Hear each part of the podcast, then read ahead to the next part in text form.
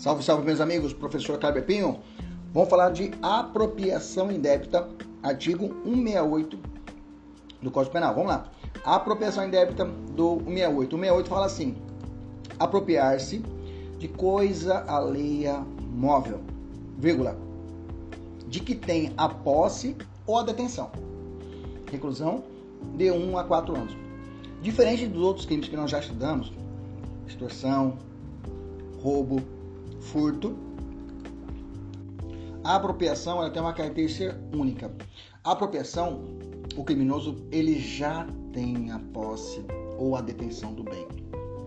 Você grifa, se você estiver com o seu vademeco aí, as palavras posse ou detenção. Veja, na apropriação indébita, o sujeito ele já tem a posse.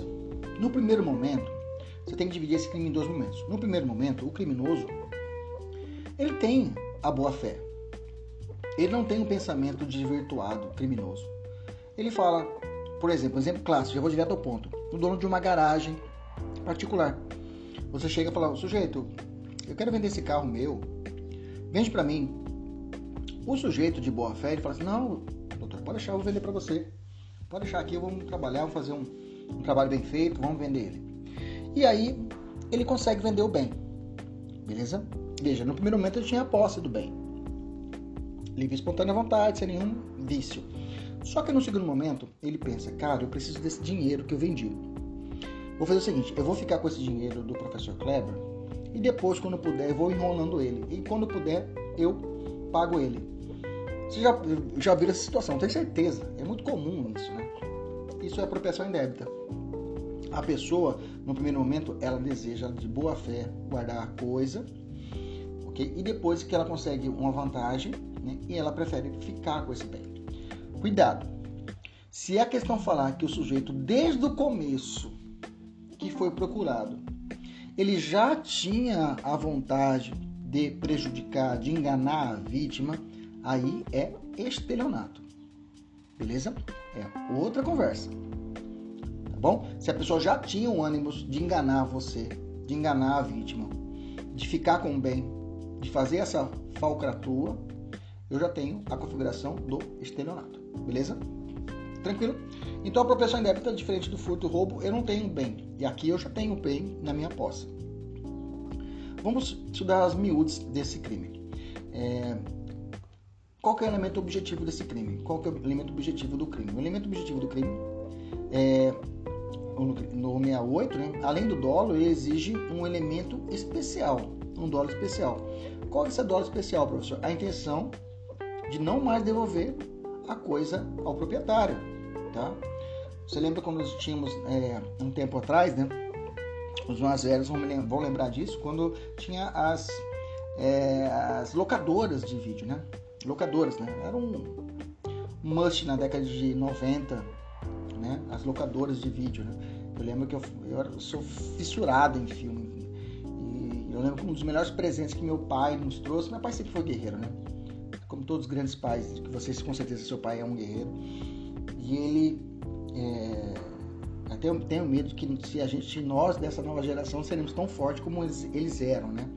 Que os pais da nossa geração, aí na década de 70, caras eram monstros, né? Tinha cinco, seis filhos e dava conta do recado, educava todo mundo muito bem.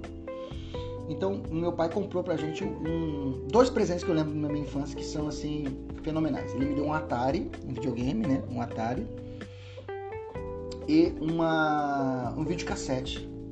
O videocassete foi assim, que a gente reunia para assistir na casa de uma amiga nossa que tinha videocassete no final da rua. Nossa, muito bom. Então, nesse caso, na época da, da locadora, é, o que, que nós tínhamos que fazer? Com a locadora, você tinha que pegar a fita assistir a fita, né, a, a fita VHS e devolver. O que acontecia? As pessoas, tem muitos que não devolviam, inclusive vinha, na época eu lembro, no, no, no, no ticket da. Se você não devolver, você pode, poderá cometer o crime de 168. Eu falava ah, de apropriação indébita. Eu falava, ah, que negócio que é esse aí? O crime aqui é foda. E hoje, e hoje eu sei o que é, né? Que interessante. Bacana, então 168 é isso. Beleza? Então ele tem que ter esse. Ele tem, ele tem um dolo de, de, de dolo de cometer o crime e um dolo específico de não mais devolver, um dolo específico do crime. Então tem que ter isso. Se caso ele ficou um tempo e depois devolveu, devolveu bem, não há crime. Ele tem que ter essa vontade de realmente ficar com o bem para sempre. Na, assim, na apropriação indébita comum, que nós estamos lendo agora, há um dolo e um elemento subjetivo especial, que é a intenção de não mais devolver o bem. Beleza? Tranquilo? No direito, quando alguém age com a intenção de ter a coisa para si, dizemos que possui o chamado animus rem sibi abendi, né? Animus rem sibi abendi, que é quando a pessoa ele quer ficar com o bem para sempre. Então, trocando em miúdos, a apropriação indébita é caput comum só existe se tiver o dolo e o chamado animus rem sibi adendi, ou seja, a vontade de tornar-se proprietário daquele bem. Quatro requisitos então configuram a apropriação indébita. Primeiro, que a própria vítima entregue o bem ao agente de forma livre, espontânea e consciente. Beleza? Segundo, que a posse ou a detenção das referidas do bem seja desvigiado.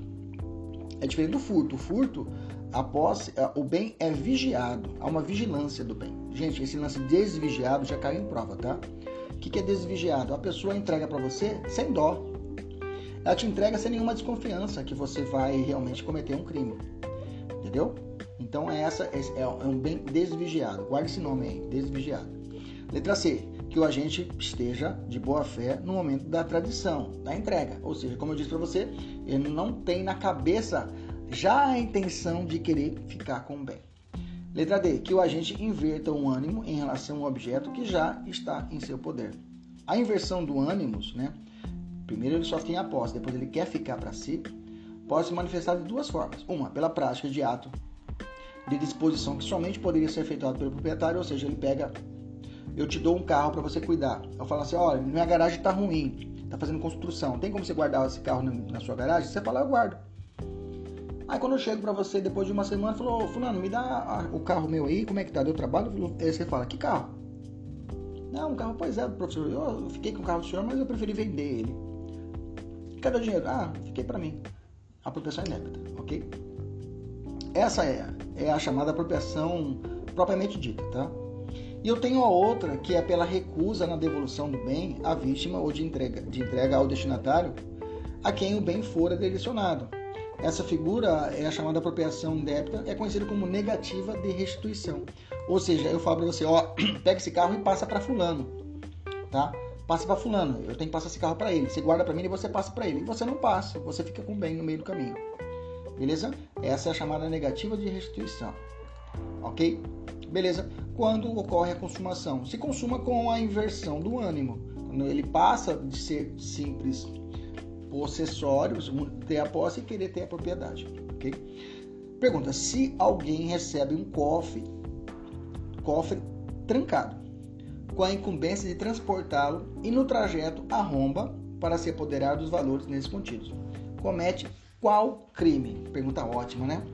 Repetindo, cara recebe um, uma, uma transportadora, um transporte particular, e recebe um cofre trancado o dono do carro fala, ó, oh, tem muita coisa valiosa aí, toma cuidado. Fala, opa, beleza. No meio do caminho ele para o carro, chama os comparsas, quebra o cofre. Nesse caso ele comete qual crime? Apropriação inébita ou outro crime? Nesse caso, meus amigos, comete o crime de furto qualificado em razão do rompimento do obstáculo. Tá? É furto qualificado nesse caso. Beleza? Se ele recebeu para transportar, é diferente. Receber para transportar é quando eu dou para você, você guardar livre e espontaneamente à vontade. Quando eu, te, eu entrego para transporte, a posse é vigiada.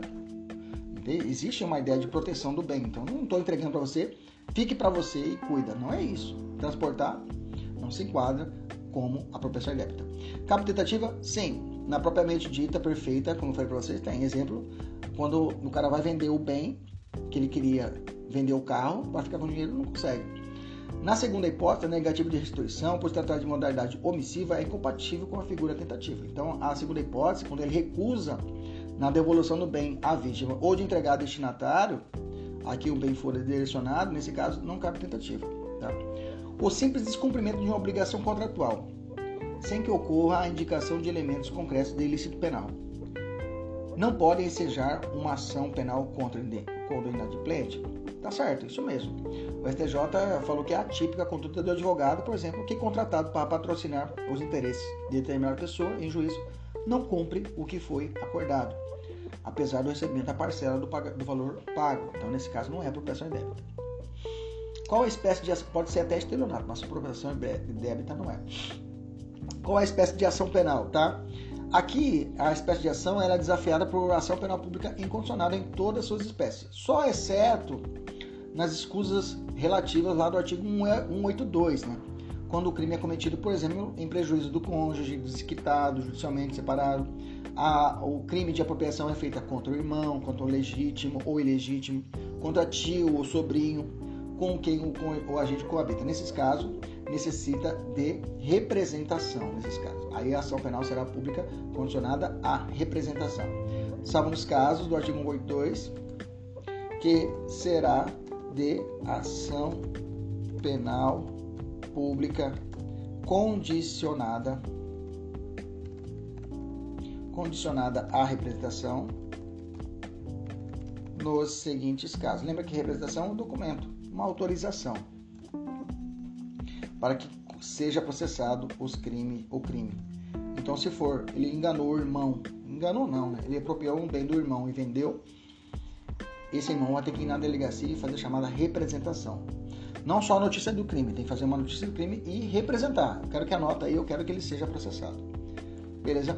Causa de aumento de pena, tá? Qual é, qual é a causa de aumento de pena da apropriação? Eu tenho o passo primeiro vai falar de algumas pessoas, algumas algumas algumas algumas pessoas que pelo seu cargo merecem uma maior responsabilidade.